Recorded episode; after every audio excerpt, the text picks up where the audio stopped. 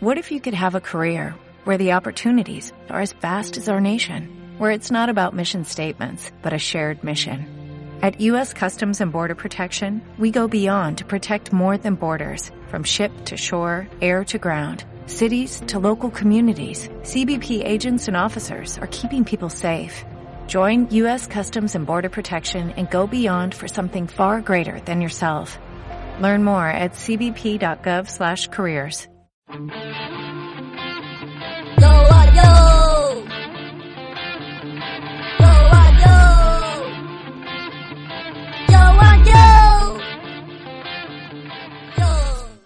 Buenos miércoles, papanatas y purrusaldos. Yo soy Joe Michaelson y a mi lado está Joe Michaelson. Esto es Joe and Joe y estoy morrocotudo. ¿Qué tal estás tú, Joe? Estaría mejor si me llamase por mi nombre, Chufo Canillejas.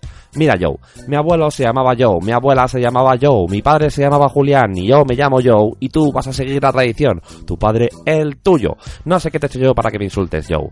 Nuestros temas de hoy son Gran Hermano de Nevera y Ladrones de Aluminio. Vamos con nuestro primer tema. Gran Hermano de Nevera. Adelante, Joe. Pues hace unos días instalé en mi nevera una cámara que mostraba en tiempo real el estado de los alimentos en monitores que tengo por toda la casa.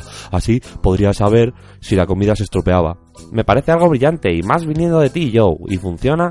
No lo sé. Lo que sé es que el modo de los filetes ha atraído un montón de insectos e incluso alguna rata.